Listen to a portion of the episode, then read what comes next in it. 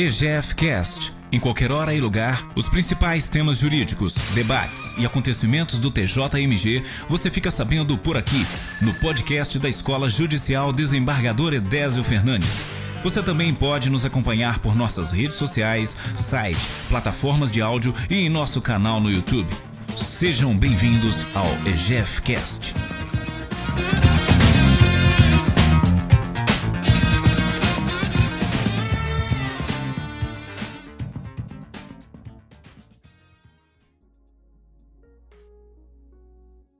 Muito boa tarde a todos.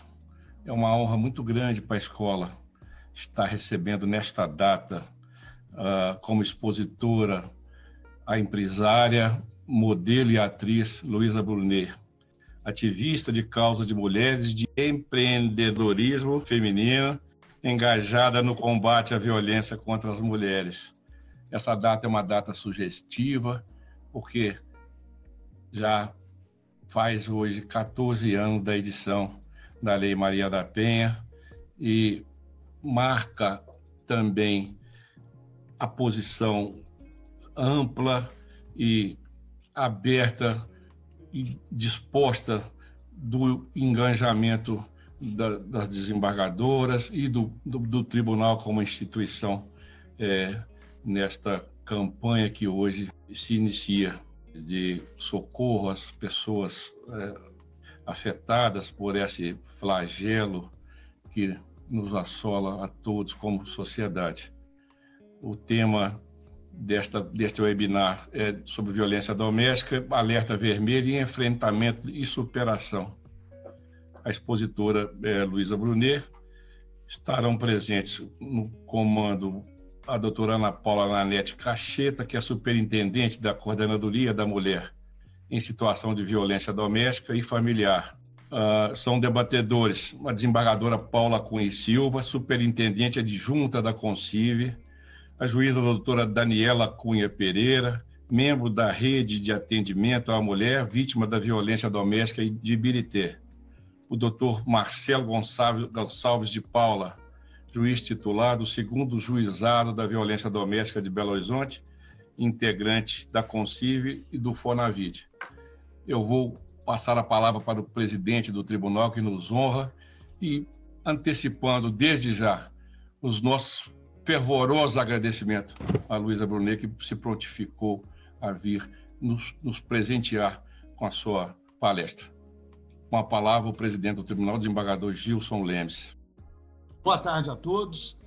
É uma grande satisfação fazer aqui, junto com o desembargador Tiago, a abertura desse webinário, é, nessa data em que comemoramos o aniversário da sanção da Lei Maria da Penha. Gostaria de agradecer muito a empresária, a atriz Luísa Brunet, a nossa embaixadora desse assunto tão relevante e tão importante para nós, num momento muito difícil né, durante a pandemia, em que nós estamos verificando que esses números de violência doméstica têm aumentado em todo o Brasil, embora em Minas Gerais a gente tenha conseguido uma leve redução nesses números, mas em, em, em termos de Brasil, é, verificamos um aumento do número.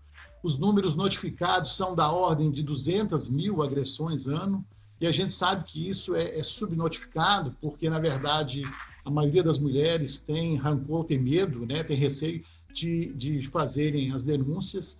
E exatamente por isso o CNJ, engajado aí com os tribunais, nós estamos hoje nessa campanha de alerta de sinal vermelho contra a violência doméstica.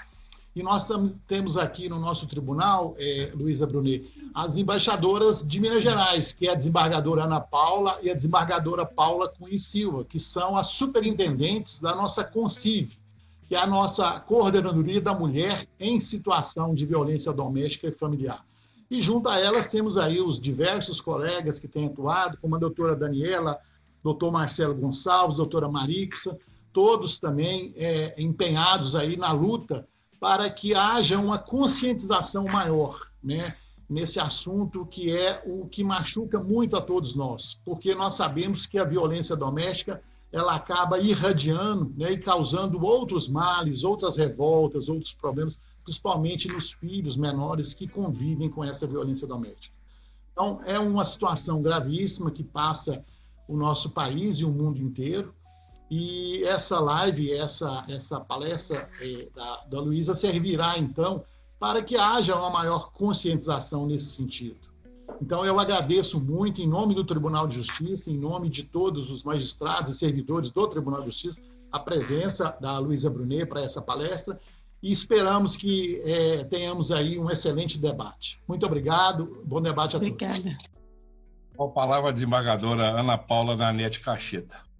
Inicialmente, eu registro meu agradecimento ao eminente presidente do Tribunal de Justiça e ao eminente desembargador, segundo vice-presidente, desembargador Gilson Lemes e desembargador Tiago Pinto, por prontamente aderirem a essa nossa ideia da Concive de trazermos a público um debate maior, um depoimento mais amplo, com visibilidade, para que possamos é, tratar com mais firmeza essa questão do combate à violência doméstica. É uma ação que, como foi dito, ela foi escolhida para ser feita hoje, na data em que se comemora 14 anos da sanção da Lei Maria da Penha. É um momento em que a sociedade demonstra fragilidade em seus laços, tanto mais com essa questão do vírus que assola a nossa, o nosso planeta, né?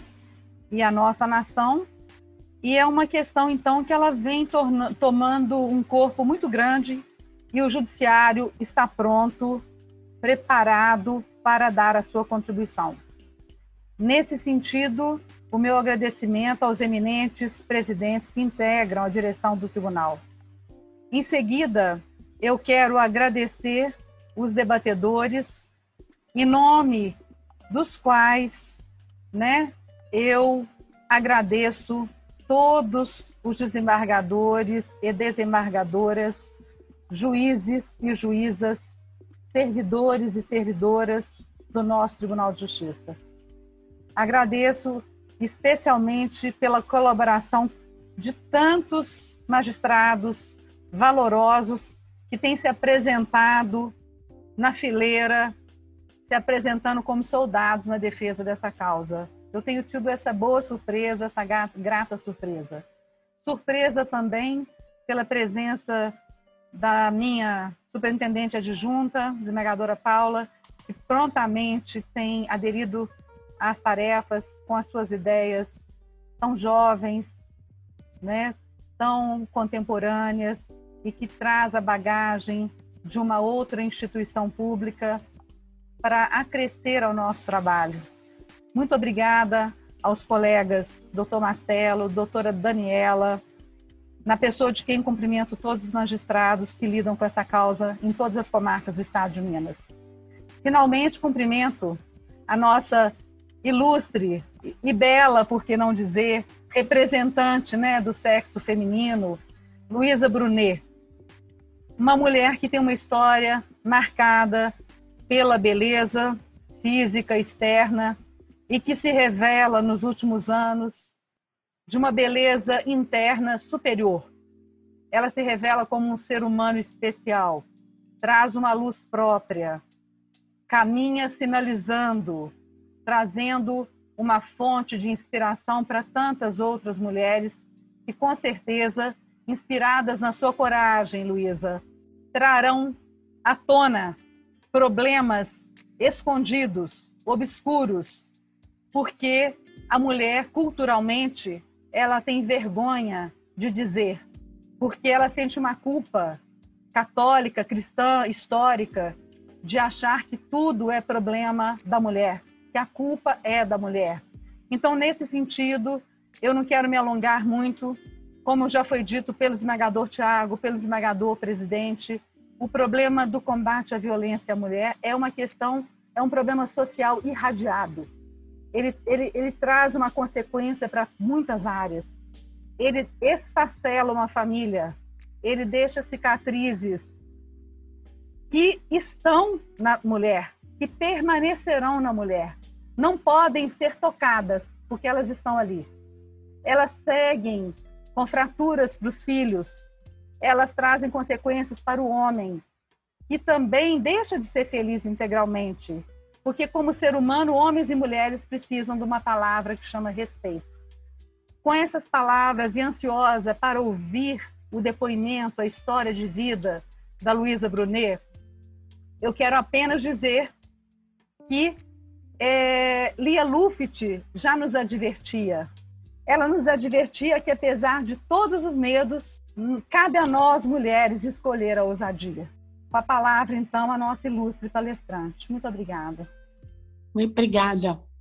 Boa tarde a todos. Eu agradeço imensamente ao Tribunal de Justiça de Minas Gerais, a Escola de Desembargadores Fedete Fernandes. Para mim é um privilégio compartilhar com vocês uma fala é, tão importante e urgente, né, que é essa questão de gênero, violência contra as mulheres. Eu agradeço a todos os magistrados e as magistradas do país pelo esforço e dedicação para, para que a justiça seja feita. E a gente costuma sempre ouvir que a justiça é cega, mas eu entendo o sentido da imparcialidade necessária nessa função que exige tanta responsabilidade e conhecimento das leis. Mas eu agradeço aos magistrados que enxergam as pessoas que precisam de justiça, no meu caso, principalmente. Quando eu precisei, eu fui prontamente atendida. O reconhecimento de que a justiça é capaz de reconstruir a dignidade e também a alma de mulheres que são vítimas da violência é um instrumento necessário na superação de traumas profundos e fundamentalmente para que a gente possa começar uma nova fase da nossa vida.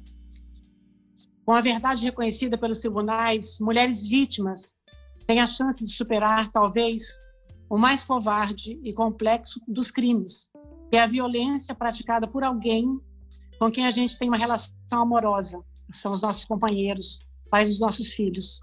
A violência da qual eu fui vítima eu, Luísa, no dia 21 de maio de 2016, três dias antes do meu aniversário de 55 anos, teve uma repercussão absurda no Brasil, colocando em pauta mais uma vez esse tema tão urgente que já havia sendo falado, mas através da minha denúncia desmistificou-se que não só mulheres pobres da periferia é, são acometidas de, de violência contra, contra elas. A violência é democrática e a partir dali houve então uma uma, uma voz diferente de uma mulher conhecida que nunca teve nenhum é, tipo de, de evento, eventualidade na, na, sua história e poder compartilhar isso é maravilhoso. Hoje eu vejo que eu fiz a coisa certa, a visibilidade, a visibilidade que teve a princípio me deu vergonha, hoje me orgulho dela. E além da agressão física que eu sofri, eu passei por um julgamento moral e imoral terrível, porque eu fui desacreditada pelo agressor e por uma parte também da sociedade fui super exposta, os meus filhos sofreram, a minha mãe sofreu, a minha família sofreu, que naturalmente acontece com todas as mulheres. E com a decisão unânime dos desembargadores de condenar o agressor em segunda instância, eu trouxe um forte sentimento de reparação. Eu senti uma, uma um, como se fosse um abraço, não só por mim, mas um abraço para que todas as mulheres que estavam esperando por justiça através da minha elas tiveram esperança de que a, a, a condenação do agressor, através da justiça, foi a vitória para muitas mulheres no Brasil inteiro. Eu fui muito comemorado nesse dia, foi muito importante para mim também.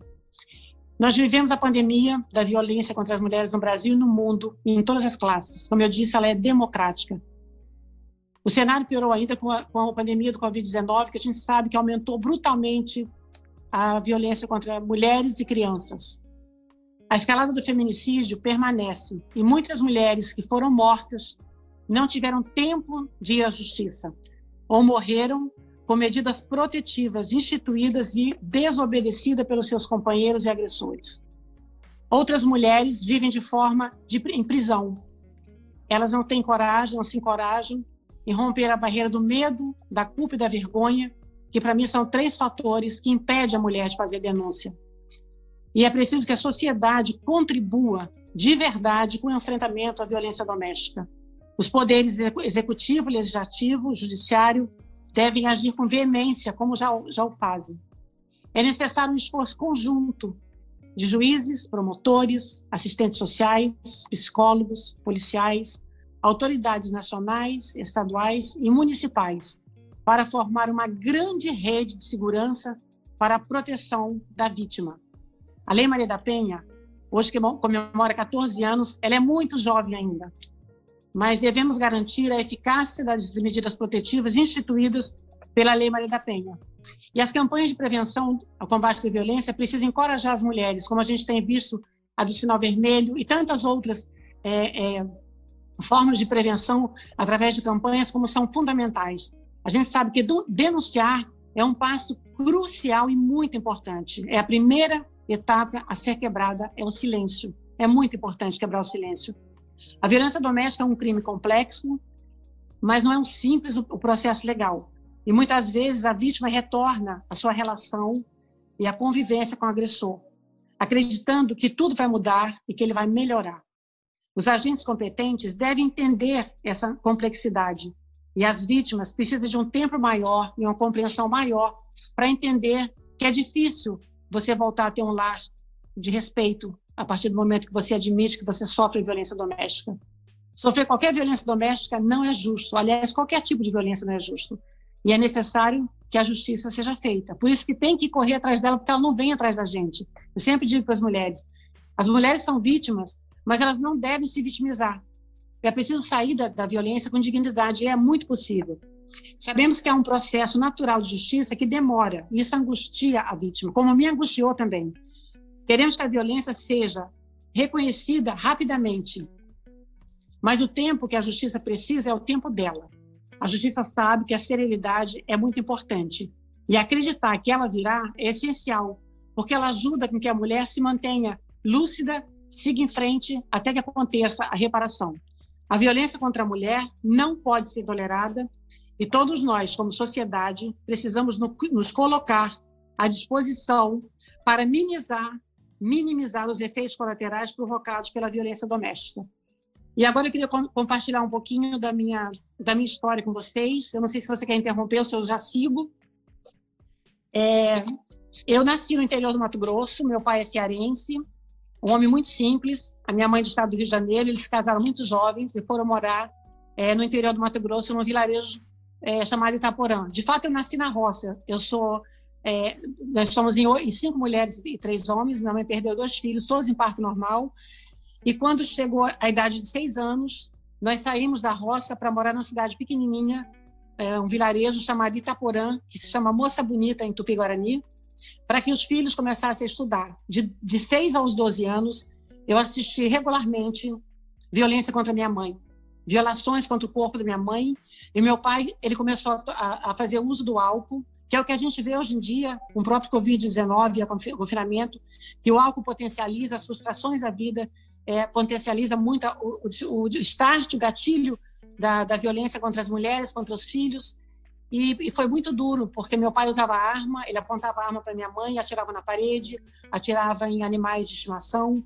Então a gente vivia, é, no, no, foram assim, tempos muito difíceis, porque a gente não compreendia que violência doméstica era isso, não se falava sobre isso. Mas a minha mãe ela teve uma, uma coragem violenta, porque ela não, ela não tinha apoio da família, ela estava abandonada, isolada no Mato Grosso do Sul.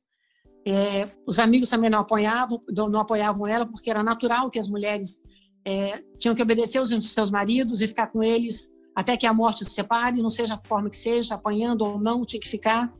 Ela decidiu romper o ciclo da violência, colocou os filhos dentro de um ônibus, quatro dias de viagem até chegar ao Rio de Janeiro. Nós nos instalamos no subúrbio do Rio de Janeiro e o primeiro mês foi muito agradável, porque era a volta da família, todo aquele reencontro, mas começou os, os, problemas de convívio, e a minha mãe foi obrigada a colocar as três filhas mais velhas para trabalhar em casa de família, e eu fui uma delas. Então, eu fui trabalhar numa casa de família como empregada doméstica, de 12 aos 14 anos. Aos 13 anos, eu sofri uma violência sexual é, nesse lugar que eu trabalhava como, como empregada doméstica, e uma violação contra o corpo de uma criança, depois de tudo que eu já tinha passado, era muito duro de entender é, não se falava naquela época sobre assédio sexual, sobre crimes contra crianças. Então, para mim, entender aquilo foi muito difícil. Eu fiquei muito doente por conta desses abusos que eu sofri, é, desenvolvi algumas é, características que são muito iguais às que, so, que as crianças sofrem hoje, que era é, insônia, diarreia, medo, insegurança, é, eu acabei voltando para minha casa. Tentei várias vezes conseguir emprego muito próximo da minha, de onde morava minha mãe, num bairro do subúrbio também. E os empregos eram caixa de supermercado, era caixa de farmácia, lojinha de rua, como empacotadeira, subemprego. Mas eu sempre tive problemas com assédio moral e sexual por parte dos meus patrões.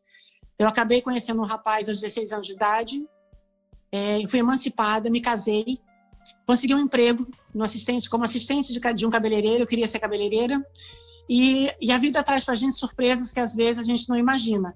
Eu acabei assistindo uma sessão de fotos de uma mulher que na época, vamos dizer que ela podia ser a Luísa Brunet da época, dos anos 70, que era a Rose de Primo.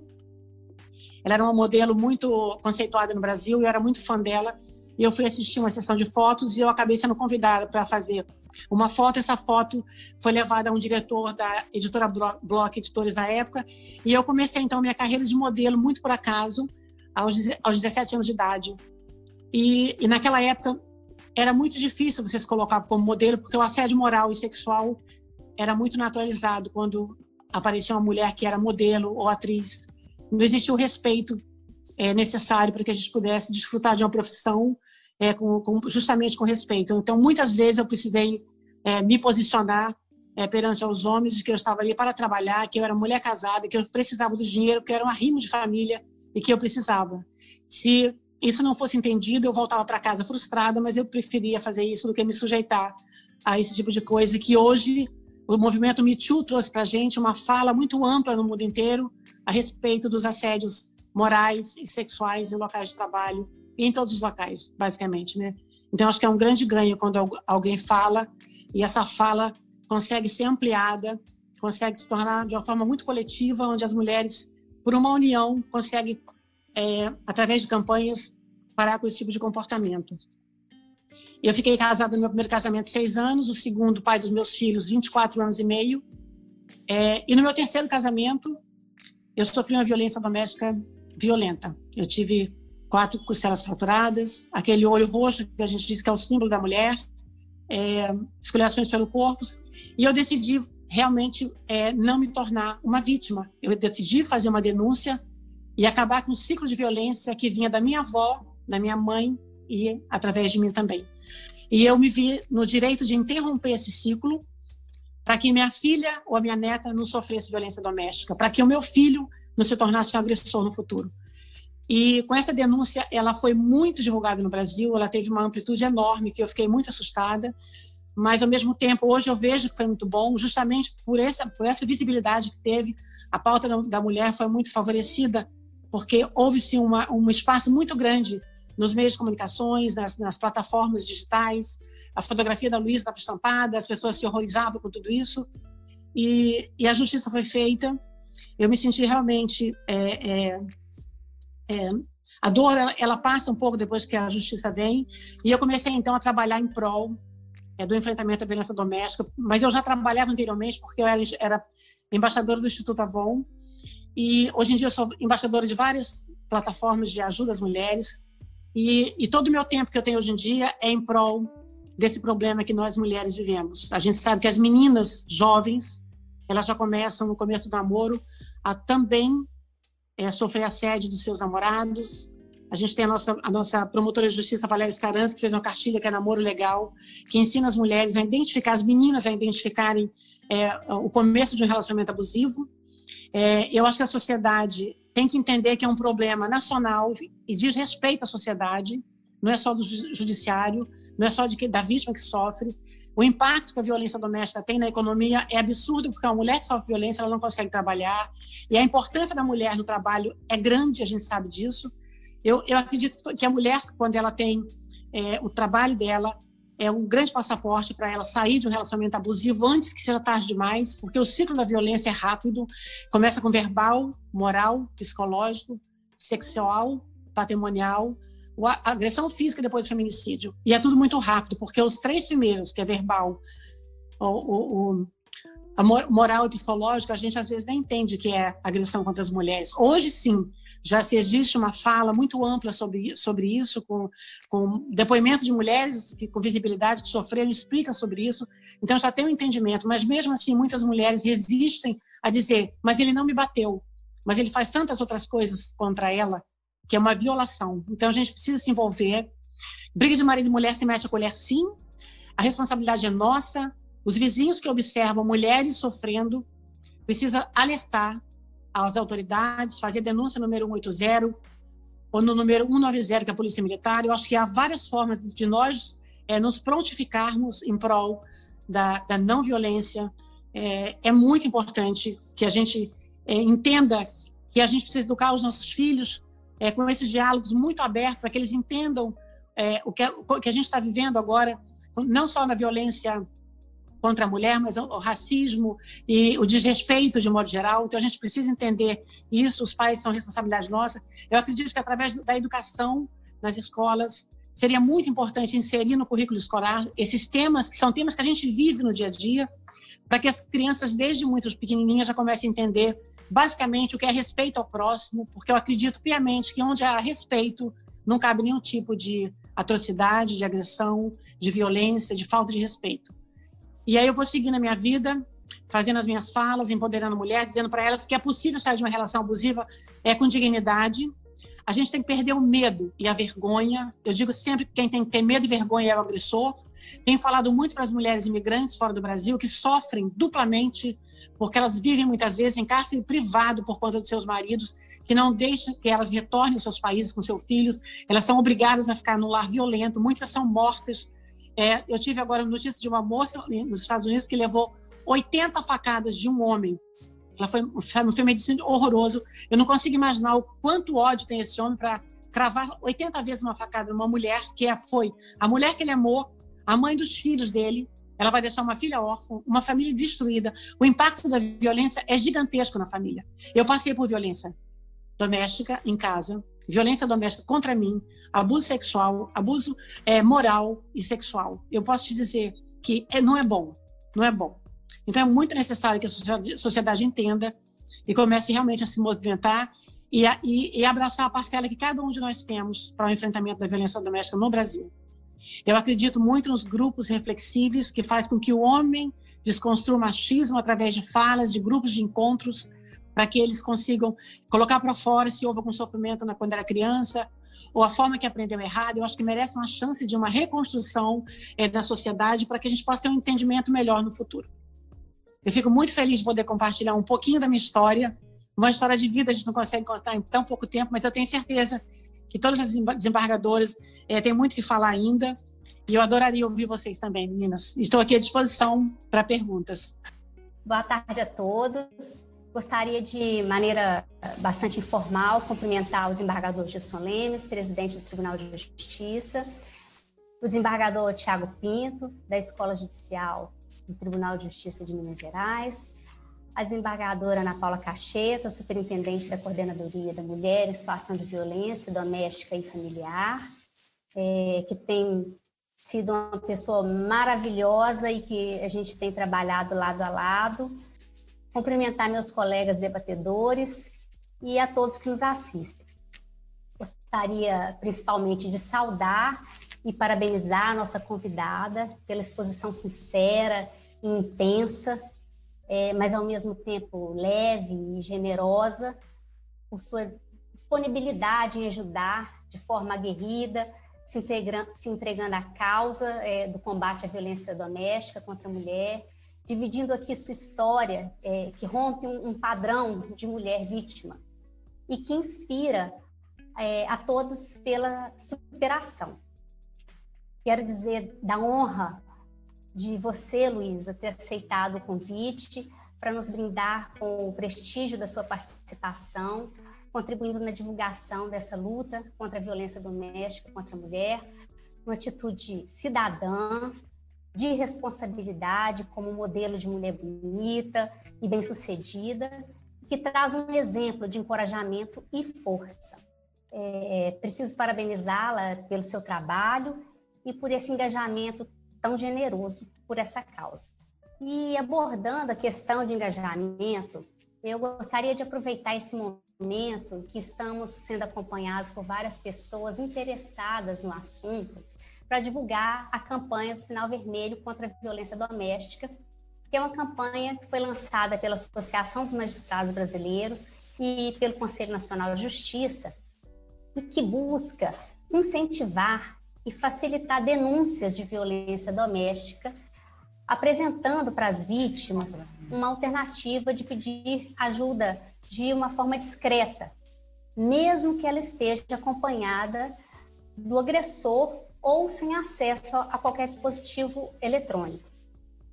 Para denunciar uma agressão, basta a mulher desenhar um X, como esse aqui, assim, vermelho na palma da mão, que pode ser feito com batom ou caneta, e se dirigir a uma farmácia ou drogaria e exibi-lo silenciosamente e discretamente a um farmacêutico atendente. Em seguida, os profissionais da farmácia, é, com o nome e endereço da vítima, eles acionam a polícia militar para atendimento da mulher. Para não dificultar o trabalho das farmácias, o protocolo da campanha é no sentido de que balconistas e farmacêuticos não sejam conduzidos à delegacia e nem chamados a testemunhar. As farmácias é, e drogarias, elas foram escolhidas para iniciar essa campanha porque são estabelecimentos é, que funcionam todos os dias, são estabelecimentos acessíveis para atender a esse pedido de socorro com descrição, é, em geral um ambiente neutro, tem um atendimento qualificado, já que os atendentes eles são treinados para cuidar da saúde. Essa a campanha Sinal Vermelho contra a Violência Doméstica, ela já conta com a participação de mais de 10.500 farmácias no país e tem o propósito de combater essa prática sofrida por diversas mulheres dentro de casa. A informação é, sem dúvida, uma das armas mais importantes e é papel das coordenadorias da mulher em situação de violência doméstica e familiar, dos tribunais, difundir o conhecimento. Nosso grande desafio é fazer chegar a campanha nacional nas comunidades, em cada cantinho do país. Nesse contexto, eu gostaria que você, Luísa, falasse um pouco para nós sobre o seu trabalho nessa causa no combate da violência doméstica, do papel da sociedade civil, da importância da ajuda dos vizinhos que não pode silenciar, né? É, é uma questão de solidariedade, de responsabilidade civil. É, é possível que seja acionado o 190 é, sem se identificar. Então, gostaria que você abordasse para nós um pouco dessa questão. É, sinal vermelho, eu, eu, sempre falo da campanha porque eu acho ela sensacional, porque você pode chegar com a mão fechada, né, rapidamente. Como, como os profissionais da farmácia eles já, eles já são treinados, eles já percebem rapidamente que essa mulher precisa de ajuda. Né? Ela vai estar com medo do marido, ela está tá acompanhada ou não, e aí ele leva ela para um cantinho já aciona a polícia. Eu achei muito interessante. É, e aí eu tenho divulgado bastante, tenho feito muitas fotos com, a, com o sinal vermelho, tenho colocado das minhas lives, tenho feito vídeos para falar com as mulheres. Ou seja, meu papel como cidadã, aliás, o papel de todos nós como cidadã, é, é dever, é, nosso dever é cuidar de outras pessoas. Tem um caso que eu fiquei muito chocada, que é quando aconteceu, aliás, encontrei até hoje, a Eliane Caparós, que é uma, uma moça aqui do Rio de Janeiro, conheci um rapaz pelas redes sociais, e no primeiro encontro, ela sofreu todos os tipos de agressão, de agressão que a mulher pode, pode receber. Eu não sei se vocês lembram dela, que ela apanhou durante quatro horas na, no, no, no, apartamento dela, que ficou toda ensanguentada, ela ficou toda quebrada, ela pediu ajuda, socorro, várias vezes, e no andar que ela mora, era no 17º andar, tinha vários apartamentos, e ninguém foi ajudá-la. Ela só foi ajudada porque o agressor desceu ensanguentado, e o porteiro percebeu que tinha alguma coisa estranha, exigiu que ele ficasse sentado lá embaixo, chamou a polícia, e quando subiu, ela já estava quase morta, ela foi praticamente ressuscitada. É, eu tive com ela dez dias depois que ela sofreu violência na minha casa, ela saiu do hospital, e eu fiz um café da manhã porque eu queria conhecer ela, e eu queria que ela tivesse um pouco de conforto. Eu convidei ela e outras mulheres que sofreram violência também para que a gente pudesse falar sobre isso, né? E quando ela chegou aqui, ela chegou sem o dente da frente, com a face toda quebrada. Foi um caso bem emblemático do Rio de Janeiro. O que eu quero dizer com isso? É que é muito importante que a gente abra os olhos para ver e os ouvidos para ouvir barulhos que a gente identifique como qualquer tipo de violência. Às vezes, até uma brincadeira bruta, é melhor a gente bater na porta ou ligar para a polícia do que você depois saber que a pessoa morreu. Então, assim, eu fico muito é, atenta, eu fico muito atenta com isso. Eu já fiz várias denúncias, anônimas ou não, para o 190 e para o 180. É, eu não tenho vergonha de me identificar, porque eu já falo, eu sou Luísa Brunet, eu trabalho com violência, pelo amor de Deus, precisando de ajuda. E fico insistindo para que ela vá, sabe, rápido, eu fico no telefone tentando ver se eu consigo, sabe, mais informações para que ter certeza de que a vítima está sendo socorrida. Então, assim, é muito fácil a gente é, é, exercer o nosso papel de cidadão, né, e impedir um feminicídio. É só basta que a gente queira fazer isso. Existem várias formas de fazer isso. Hoje tem muitas campanhas, né? o número 180 está em todos os lugares, 190, é, muitas falas de mulher, então assim é muito fácil a gente salvar uma vida hoje em dia. Não é a vida de uma pessoa, é uma família inteira. Porque às vezes o marido ele está no momento que ele perdeu totalmente a razão, ele está completamente ele está completamente desequilibrado. Se a gente pode tentar esse, esse feminicídio, a gente está tentando tirar uma mulher da morte e que um homem vai preso, ou seja, de que uma família se destrua toda. É, tristemente, é, a violência contra a mulher é a segunda maior causa de acionamento do 190. Né? Absurdo, é uma realidade né? muito absurda. Muito. Eu, eu, gostaria também de, brevemente, aqui para passar, antes de passar a palavra para os demais debatedores, de tratar com você sobre a questão da, da necessidade da gente romper com essa cultura de permissividade de violência contra a mulher, que ainda persiste, mesmo após é, a Constituição de, de Federal de 1988, que trouxe a igualdade de direitos e obrigações entre mulheres, entre uhum. homens e mulheres. E que ainda a nossa sociedade trabalha com a ideia de inferioridade das mulheres. É, elas ainda enfrentam dificuldade de ocupar cargos de direção, cargos políticos, é, ainda há uma realidade de diferença salarial entre homens e mulheres, mesmo que, que exerçam a mesma função. Uhum. Então, nesse contexto, eu queria que você destacasse um pouco também a importância da educação, é, especialmente das crianças e dos próprios homens, para que seja possível que a gente haja um rompimento desse ciclo e, e, e, aí sim, eu acredito que a gente vai conseguir ter uma implementação eficaz, efetiva, integral da Lei Maria da Penha, que é uma lei maravilhosa, que, que é uma das três mais avançadas do mundo, mas que ela não tem conseguido alcançar o seu objetivo, que é a redução é, da violência doméstica contra a mulher, porque a nossa sociedade não está preparada para que ela seja implementada na sua integralidade. Uhum. Bom, eu acho que a gente podia começar pela educação, né? Eu, eu acho que eu falei um pouquinho a respeito disso na, no começo da minha fala, do quanto eu acho importante é, o Ministério da, da, Educação implementar nos currículos escolares é, matérias, na minha opinião, como respeito ao próximo, gentileza, sororidade, ativismo, é, direitos humanos, é, diplomacia, trabalho voluntário. As crianças podiam aprender desde, desde cedo, sabe? É, esse tipo de pautas de uma forma mais através de teatrinhos, através de exemplos, né? Mas que já começasse a inserir desde pequenininho, né? Para que eles estivessem já a par do que está acontecendo. E criança aprende muito rápido. A gente vê que as crianças hoje, hoje, em dia elas são muito rápidas, né? Então eu acho que quando, quando se tem isso né, nas escolas e complementando com a educação de casa, não vai ter espaço assim para nenhum tipo de atitude de violência de gênero, por, por exemplo, ou violações contra pessoas, ou racismo latente que a gente vive nesse, né, com essa cultura tão estrutural. Então, de, de, de desnaturalizar tudo isso seria muito importante através de uma educação é, em escolas públicas e não públicas e particulares, na minha opinião. Então, acho que podia, no Ministério da Educação, podia rever isso. Quanto à questão dos salários, eu acho absurdo que as mulheres trabalhem recebam é, muito menos do que os homens, e às vezes cumprindo muito mais tarefas, ela é muito mais. As mulheres, quando elas têm um emprego, elas valorizam porque elas precisam sustentar as suas casas. Muitas vezes elas são chefes de família. Eu acho que a gente só vai conseguir mudar isso quando houver mais mulheres na, na política, mas para isso ela tem que romper o medo de, de se colocar mesmo como candidata, acreditar que ela tem potencial, que é um lugar de direito dela, porque é um direito da mulher é, onde ela quiser, inclusive se é política. A gente tem o presidente da República mulher. Então a gente pode chegar se a gente quiser, é, mas temos que romper barreiras no nosso próprio medo e insegurança de, de opressão que a gente vem, vem, vem é, é, é, passando por muito tempo. A gente precisa romper com isso.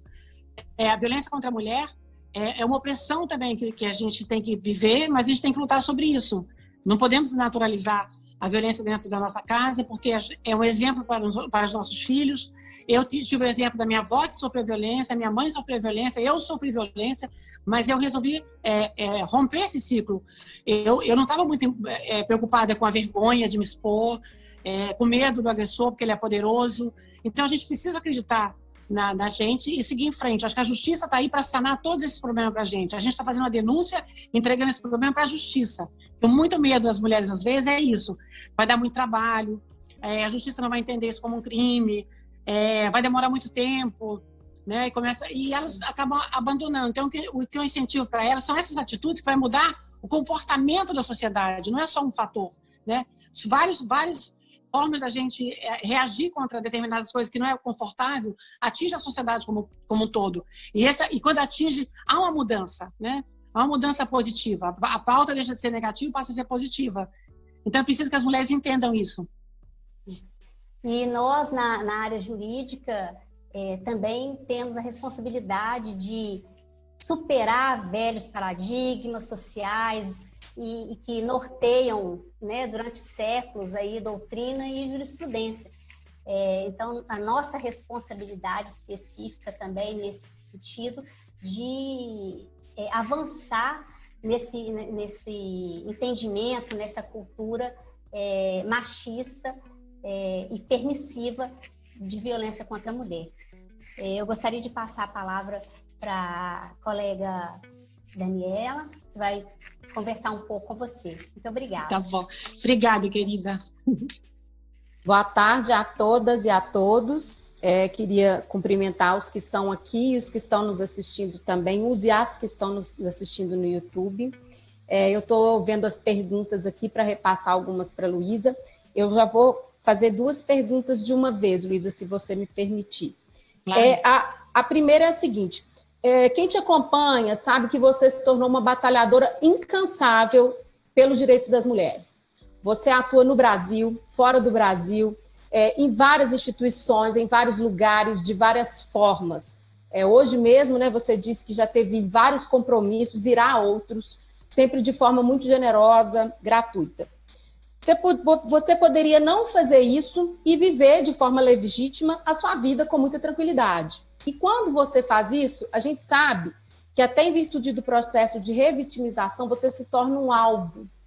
Você Sim. começa a sofrer todo tipo de julgamento, de comentário. A partir do momento que você se coloca nesse lugar, você fica exposta para todo tipo de crítica, de julgamento e de revitimização. E mesmo assim, você opta todo dia, você acorda, levanta e decide que vai ser mais um dia em que você vai sair para se expor, para defender mulheres. O que que te move? por que, que você luta essa luta? E depois eu tenho uma outra, mas eu vou deixar você responder essa, se o Marcelo me permitir, antes de passar para lá a palavra para ele. O que que te move, Luísa? Por que, que você luta essa luta? Por que, que você fez essa escolha de, em vez de ficar em casa, de abraçar e lutar por essas mulheres? Eu acho que é o fato de ter tido contato com muitas mulheres que têm poucas possibilidades, sabe? Eu, eu já, como eu falei antes, eu, eu fui embaixadora do Instituto Avon, e eu tive a oportunidade de conhecer muitas mulheres, conversar com muitas mulheres, fiz muitos trabalhos voluntários no interior do Brasil, onde o sonho de uma mulher é ter um poço para ter água, para alimentar os seus filhos e, e, e, os seus animais de estimação, que são os cabritos. Né? É, então, são mulheres com uma simplicidade tão grande. É, elas, essas mulheres me moveram a eu me tornar essa pessoa que consegue enxergar o ser humano muito além do que às vezes as pessoas enxergam. Então acho que a minha luta é para que a gente tenha o que a gente merece, que é uma igualdade, né, uma igualdade de gênero, de respeito é, e que as nossas necessidades podem ser supridas assim, em todos em todos os, os, os, os setores, inclusive a mulher do, do, do Nordeste, aonde ela ela se casa, ela tem 13, 14 filhos, ela não tem nenhum sonho, porque ela não tem condições nem de sonhar, porque ela não tem tempo e nem tem esse desejo que, é o, que a gente tem aqui. É, o sonho dela é tão simples quanto ter um poço para ter água em casa, e não tem. Então, eu acho que foi esse, essa.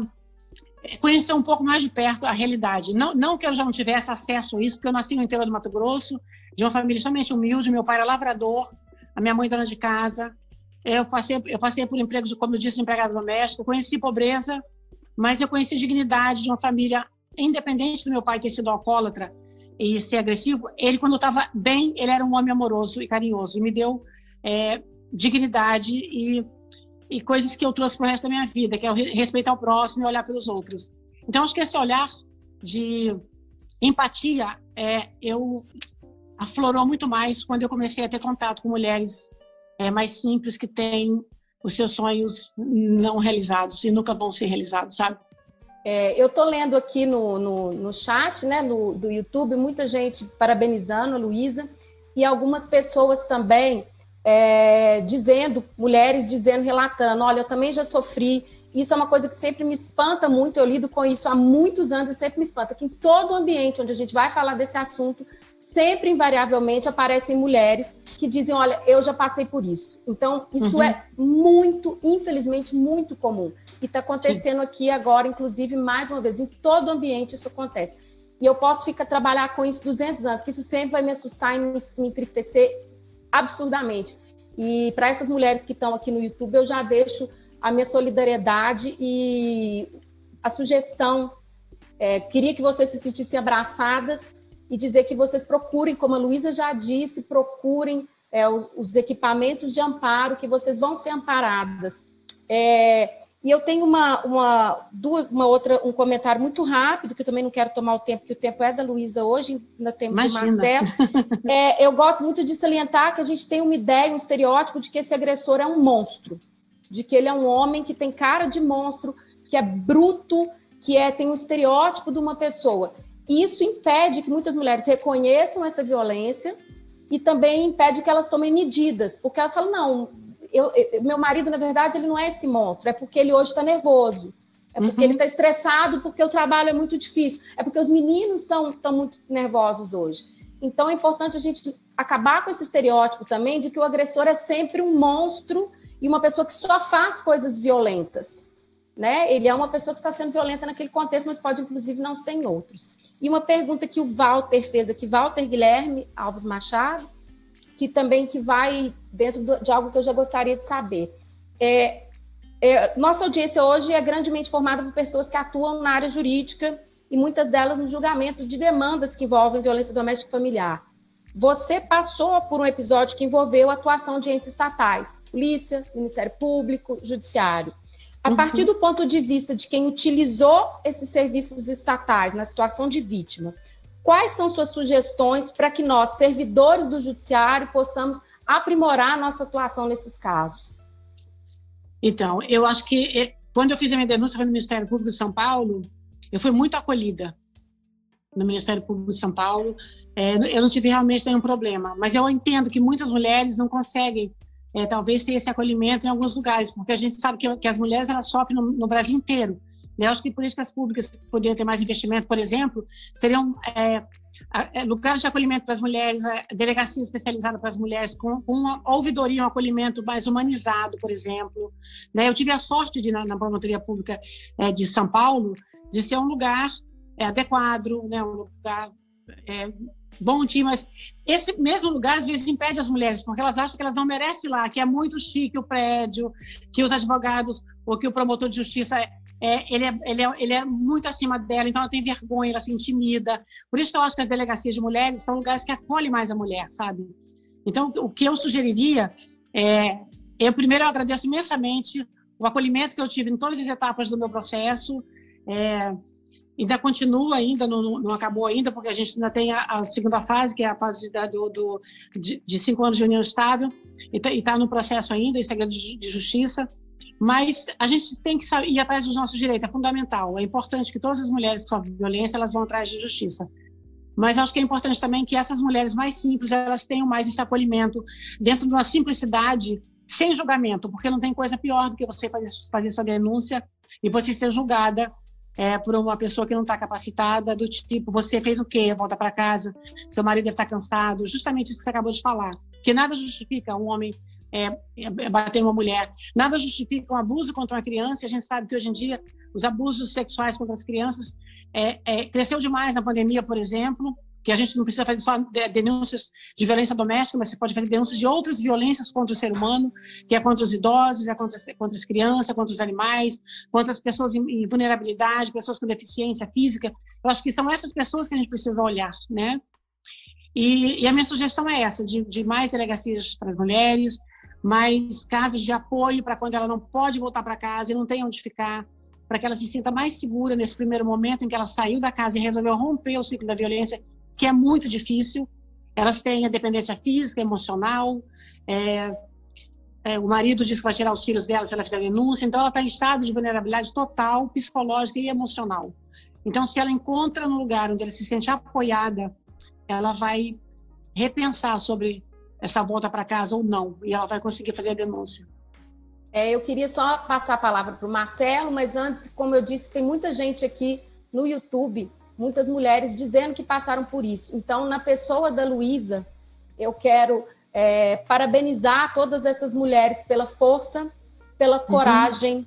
é, por terem essa honestidade, essa dignidade tão grande de diante de uma situação tão difícil, socialmente tão complexa e pessoalmente tão dolorosa, de terem uhum. a coragem de vir a público e de dizer e de falar e pedir que vocês não se calem e dar os parabéns e agradecer, porque para cada mulher que fala, uma mulher está sendo, tá sendo voz também. A voz de vocês é a voz Milhares. de muitas. Milhares é, de mulheres. Muito obrigada. Na pessoa da Luísa, eu dou os parabéns para todas essas mulheres aqui que estão nos, nos assistindo e dando seus relatos de uma maneira, inclusive, muito comovente. Marcelo, meu querido. Eu parabenizo também as mulheres que têm coragem de contar suas histórias. Acho que a gente conseguiu romper até, inclusive, um ciclo para que elas possam falar mais abertamente. Eu sofri violência doméstica, minha mãe sofreu, e é muito importante. É isso cura, porque a mulher, quando se cala, ela cala milhares de mulheres, mas quando ela fala, ela empodera muitas mulheres para falar também. É isso que a gente precisa.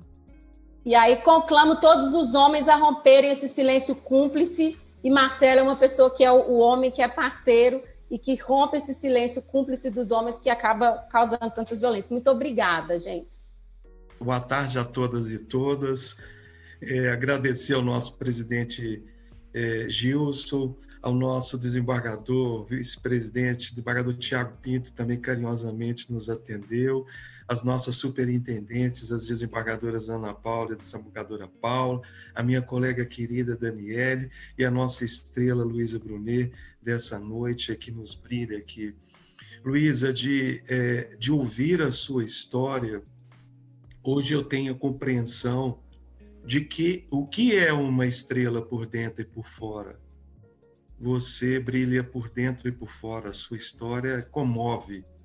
Eu falo aqui com, minha, com minhas vozes embargadas, porque todos sabem quando que eu lido com violência doméstica, nas audiências eu choro, nas audiências eu me emociono, mas é porque eu tenho mãe, eu tenho filha, eu tenho amigas, eu tenho colegas, e o processo de desintoxicação é, do machismo é um processo de muita catástase e de muita emoção. Eu quero levar os uhum. homens que não é a nossa figura de magistrado que nos torna intocáveis, mas é a nossa figura de ser humano que nos dá a possibilidade de sermos constantemente tocados. E você, assim, você é um brilho de história por dentro e por fora. Obrigado. Nós é que temos que agradecer a sua generosidade de estar aqui contribuindo com uma história tão bonita para a gente.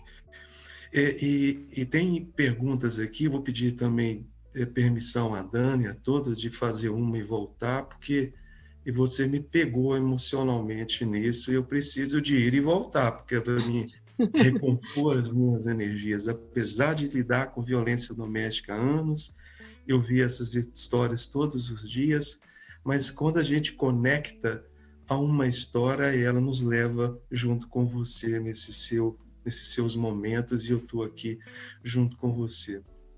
Luísa, na sua, na, nos seus relatos a gente observa essa questão do histórico, né? Desde a sua avó, da sua mãe, que é um ciclo, não é um ciclo momentâneo da sua vida, mas se a gente tiver aquela análise de uma de um, de um histórico sistêmico, a gente percebe que isso vem desde as suas gerações e de geração em geração vai tocando uma outra. Claro, com, com as suas cargas culturais de cada momento, de cada história, né? E isso gera e gera todos esses condicionamentos. E pela sua, pela sua vida, a gente percebe também que não tem, não tem uma classe social, não tem uma condição econômica, não tem uma, uma, uma intelectualidade que possa estar tá blindando essa mulher de não, de não estar tá inserida num ciclo como esse.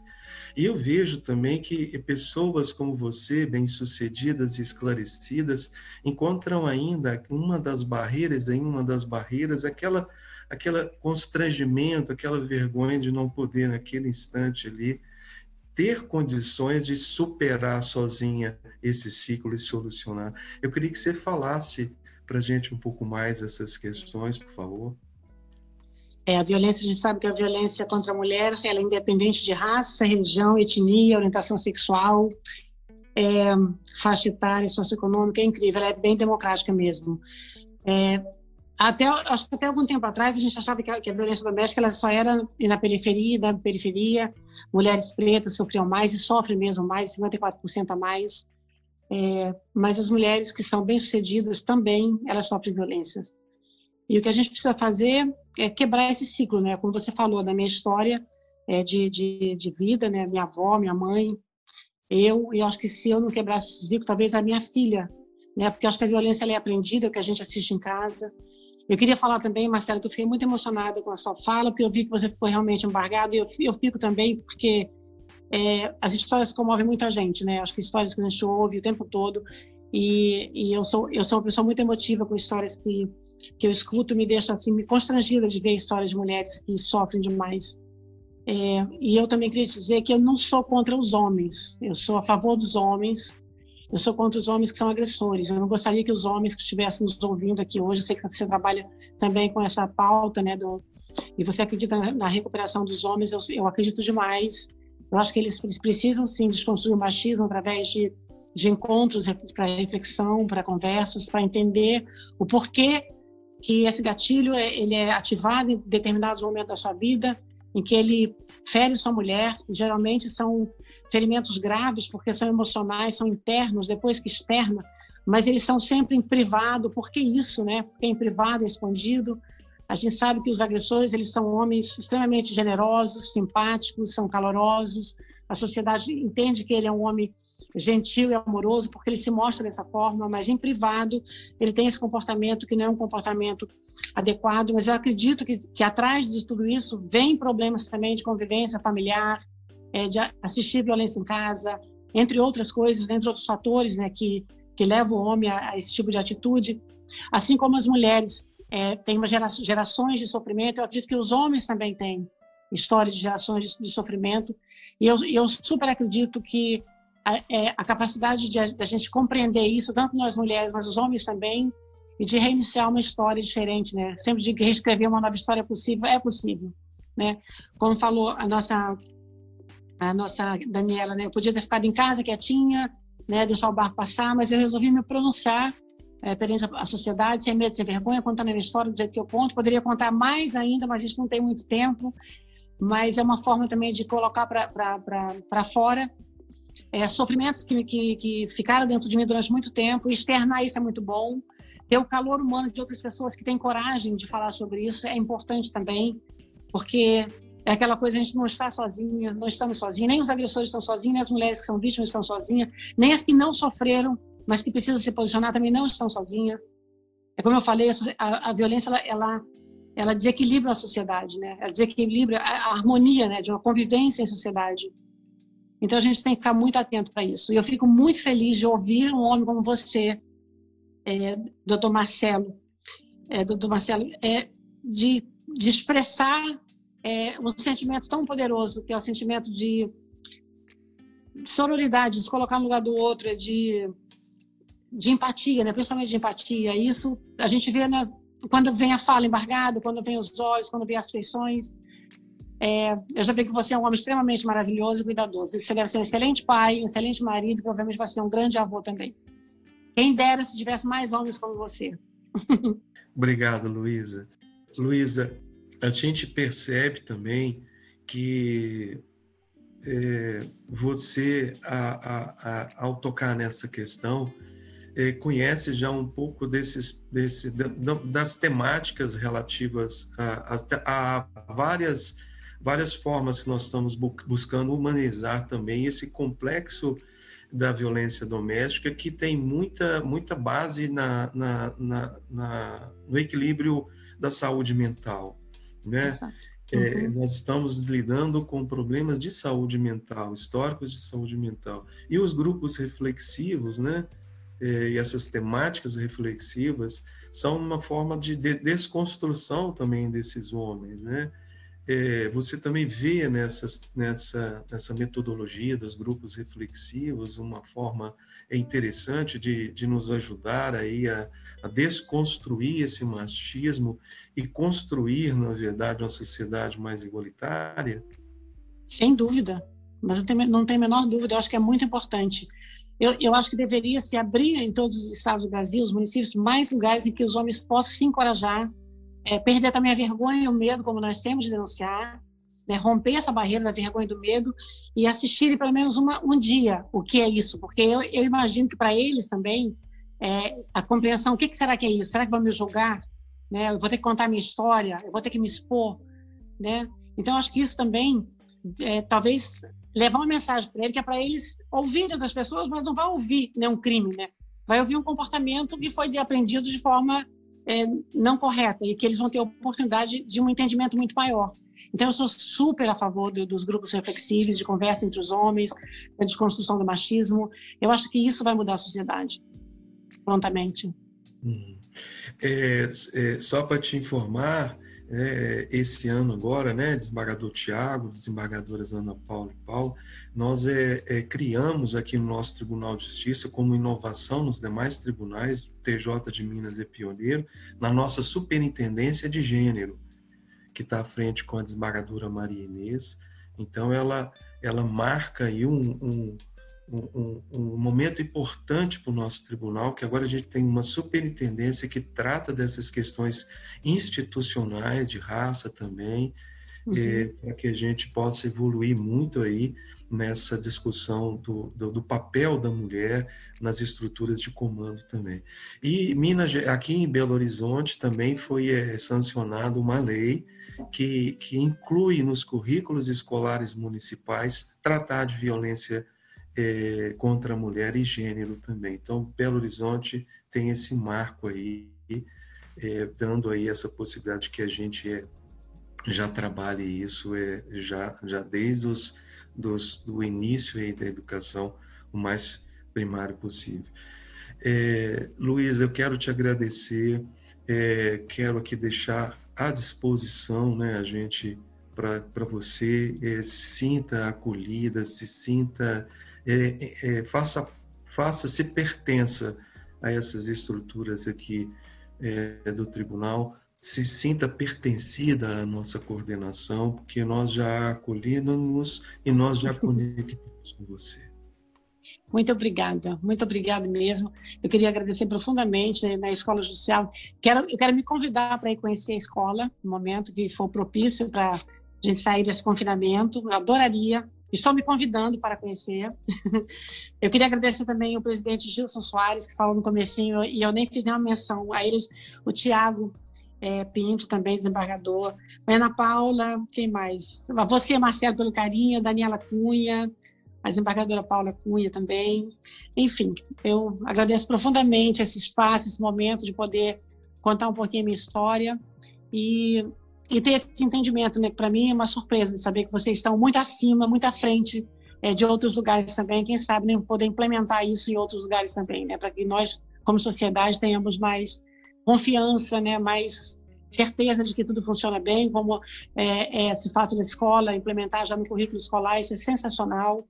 É uma pauta que eu tenho falado bastante. E saber que vocês são pioneiro, parabéns, isso é maravilhoso. É, vocês estão à frente do grupo de gênero, né, de, de, de raça de mulheres que sofrem violência, isso também é extraordinário. Então, parabenizo todos vocês e eu estou à disposição para qualquer momento que vocês quiserem falar comigo. Eu vou ficar muito feliz em poder contribuir. Luísa, muita gente te parabenizando, falando da sua coragem, né? É Obrigada, tra Daniela. Trazendo, trazendo relatos aqui. É, e, e a, a desembargadora Cláudia falando também que é importante que a gente entenda essa questão, e aí eu vou pedir licença para já caminhando né, para o final, para é, pedir a todos e todas que trabalham com esse tema, que são, eu creio que a maioria da nossa audiência, que tem um comprometimento real e efetivo com isso. que prestem uhum. atenção e que toda vez que forem atender esses casos tenham uma sensibilidade muito particular, porque é, essa mulher já está muito machucada, ela precisa encontrar respeito e acolhimento. A gente fala muito, vai denuncie como se fosse uma coisa fácil, uma coisa muito não. simples. Ou uhum. como se não denunciar fosse um sinal de fraqueza. Mas é um movimento brutalmente difícil. E quando ela consegue fazer esse passo, se ela esbarrar com um ambiente hostil, ela vai voltar para esse agressor e dificilmente vai ter coragem de sair de novo. Então, eu queria fazer um pedido, um pedido para todo mundo que está nos ouvindo e que trabalha com isso, que de fato tenham essa perspectiva, que acolham essa mulher, porque quando ela aparece lá, a gente tem que estar, a gente, lá são todos os casos em que a gente trabalha de qualquer área, é nossa obrigação como servidores públicos. Mas uhum. nesse caso a gente tem que ter uma sensibilidade especial, porque essa mulher geralmente está muito ferida, muito destroçada. O mínimo que a gente tem que fazer é acolhê-la de uma maneira adequada. Obrigada e desculpa.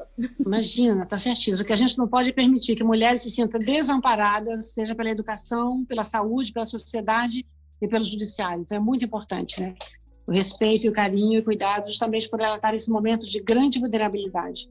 Que bom que a gente tem essas, essas, esses encontros, que aí desmistifica também um pouco né, de que a justiça acontece, ela chega no tempo dela, e que as mulheres não precisam ter medo de ir à justiça. Eu quero, antes de, do desembargador Tiago encerrar, registrar aqui, é como disse o doutor Marcelo, né? a desembargadora Paula e a doutora Daniela. É, essa causa é empolgante, por isso que todo mundo que com ela trabalha é, ficam, ficam apaixonados, é apaixonante, porque é lidar com o ser humano, é buscar a boa convivência, é buscar não a disputa entre homens e mulheres, mas a convivência harmônica, né? pautada pelo respeito. Uma coisa que você falou, Luísa, que me chamou muita atenção. As mulheres têm sonhos. Isso é muito triste, porque os dias certamente são cinzas a mulher tem que ter sonho, ela tem direito a, a sonhar e a realizar muitos deles, se Deus quiser, né? Uhum. Então, é, é, essa sua fala é maravilhosa. Outra coisa que eu gostaria de falar é o compromisso que nós estamos aqui do tribunal todo com o presidente, o desembargador Tiago da Escola Judicial, os integrantes da nossa comissão da Concive, né, que é o combate, de fortalecer, fortalecer os institutos, dentro do tribunal, cuidar da nossa casa, fortalecendo os nossos servidores, as nossas servidoras, os nossos magistrados e a, atraindo a responsabilidade de levar ao público externo o nosso conhecimento acumulado. Nesse sentido, Luísa, eu acho que a gente vai precisar de outra, outras palavras suas. Nos encontros regionais, nós vamos ter que trabalhar com muita coisa virtual. Eu sei que esse primeiro contato, assim, né? Doutor Marcelo já te conhecia, doutora Daniela também, através do Conavid. Eu e a desembargadora Paula estamos chegando agora, temos um mês que estamos lidando com essa matéria. Então, é muito recente. Mas, em tão pouco tempo, fomos brindadas com essa apresentação tão calorosa, você, por essa acolhida, né? Eu Obrigada. Quero, quero me colocar é, aliada sua, tenho certeza, a desembargadora Paulo e os demais integrantes também da Concílio, do próprio tribunal, aliadas no compromisso de permitir que a mulher tenha um novo olhar para a vida, a mulher que está sofrendo, ela possa a ter, a voltar a sonhar. Eu te agradeço e abraço virtualmente, viu? Receba muito obrigada, um muito obrigada. Tá bem? Tá estamos, tá bem. Estamos e juntos. Conte, e conte comigo para o que você precisar. Eu vou estar super à disposição para falar para as mulheres que precisam ouvir também, tá bom? Eu agradeço de coração. Muito obrigada. obrigada, obrigada a todos vocês. Luísa, eu as portas da, da, escola judicial e do Tribunal de Justiça lhes estão abertas. Esse seu relato emocionante e comovente nos inspira a ação a ação de educar não é só uma ação intelectual, é uma ação prática. Você bem viu na manifestação da doutora Daniela, do doutor Marcelo, esse envolvimento com esses temas que lhes são não, não lhes são dados, eles são é, atribuídos por, em função da sua competência, mas que eles lidam tão bem com essa questão e é, mostram como deve ser a cara do judiciário, como deve ser a ação judiciária. E você trouxe muita luz para nós nesse caminho que nós estamos percorrendo, é, na superação desse flagelo social que é a violência contra a mulher. Eu gostaria imensamente de lhe agradecer a sua prontidão, a sua, a sua finesse é, de nos trazer esse, esse relato emocionante e, infelizmente, não é vontade minha declarar encerrada a nossa sessão. Os agradecimentos. Obrigado, obrigado, desembargador Tiago. Muito obrigado pelo carinho. Já me coloquei à disposição. Se quiser mais para frente fazer um outro webinar, a gente faz outro também, não tem problema. Obrigado pelo acolhimento, pelo carinho. Quem dera se a gente pudesse ter essa, esse carinho mútuo entre, todo, entre toda a população do Brasil, né? Seria maravilhoso. Entre toda a sociedade. Muito obrigada. Eu declaro encerrado essa nossa, esse nosso espaço, essa nossa sessão. Ok, obrigada.